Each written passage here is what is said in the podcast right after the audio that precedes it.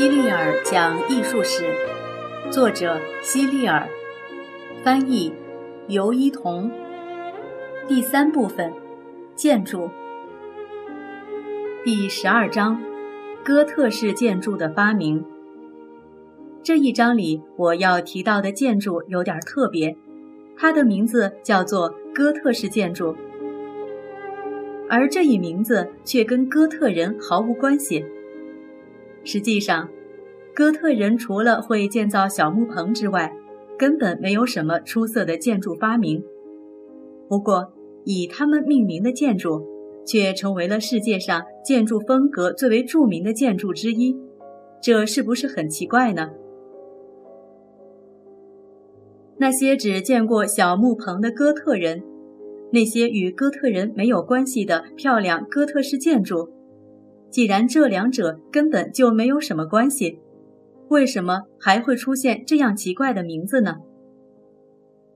原因也很奇怪，在我们今天看来，哥特式建筑不但很漂亮，而且非常宏伟，但在他们刚刚出现的时候，有些人却看不惯这类建筑，在他们眼中，只有希腊或者罗马的建筑风格才是最好的。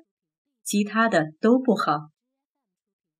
他们还觉得哥特式建筑野蛮粗糙，就像哥特人一样野蛮粗鲁。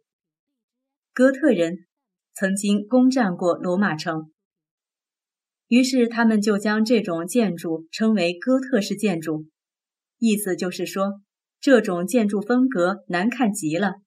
除了那些可恶的哥特人，恐怕谁也发明不出这样的建筑。这个名称实际上是对哥特人的一种讽刺和不尊重。哥特式建筑也是从罗马式建筑演变而来的，建筑师们一直都在尝试用石头来搭建教堂中的中厅拱顶，因为石头肯定比木头的防火效果要好。最开始，中厅拱顶是筒状的，就像是木桶的底端。建筑这种拱筒的拱顶，因为拱顶很宽，就必须用很多木质的拱顶支架，将拱顶的各个部位都支撑起来。在石料放置到位之后，才能将支架去掉。所以，建造拱顶需要大量的木材。有人发明了一种方法，可以既不用太多的拱顶支架，又能建造好拱顶。人们都很高兴，认为这真是一件意义重大的事。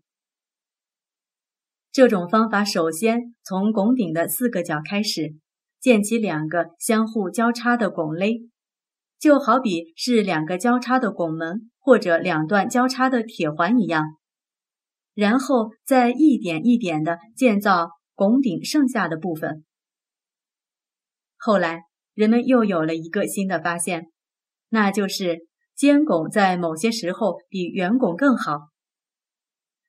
实际上，这也不算什么新发现。早在很多年前，小亚细亚人就已经开始使用尖拱了。只不过是直到十字军东征的骑士们将这一想法带回欧洲，人们才意识到原来可以这样建造。你可能觉得把圆拱改造成尖拱根本算不了什么大事。实际上，这一改变意义重大。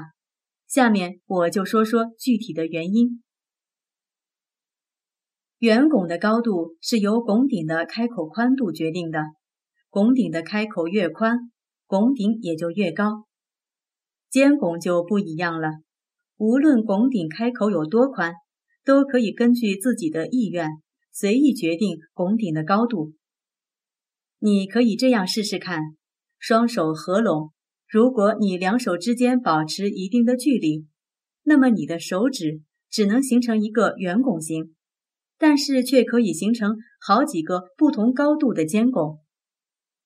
在用石料建造大教堂时，建筑师们慢慢发现，将中厅的拱顶建成尖拱，要比建成圆拱简单一些。当然。尖拱也会对下面的墙壁施加侧压力，因此墙壁也必须建得足够厚实，并且需要浮舵将其固定住。不过，他们又发现，如果将拱顶砌成十字拱顶，拱肋的四个角就是侧压力的主要来源。这样一来，只要在拱肋的各个角上系上厚实的浮壁，墙壁的其他地方就没有必要建得很厚了，甚至浮壁之间的墙壁都不再需要承重了，以致后来装上了玻璃。在哥特式建筑中，浮壁叫做飞浮壁，这个名字很奇怪吧？大家都知道，浮壁当然是不能飞的。飞浮壁倚在墙上，看上去就像一个人拿着木棍抵住墙壁的顶部，使墙壁不至于被拱顶和屋顶的重量压垮。概括一下，谈到教堂飞浮壁。我们会知道三个重要发现，分别是交叉拱、玻璃和浮壁组合的墙壁非浮壁。也正因为有了这三大发现，才有了如此完美的哥特式建筑。当然，你要记住，哥特式建筑并不是哥特人发明的。哥特式建筑与古希腊及古罗马建筑差别很大。古希腊和古罗马建筑都是固定在地面上，几乎所有的重量都是向下的。但哥特式建筑不同，它要接受各个方向的压力。建筑师们运用特殊的方法平衡了各个方向的压力。哪里有侧压力，就会在哪里建一个相应的浮壁来承担这股压力。希腊和罗马式教堂中的线条大多是横着的。可以算是横向建筑，而哥特式大教堂则是垂直向上的，大部分线条都往上方直走，而且有些细节也强化了这一视觉效果，比如尖拱就是如此。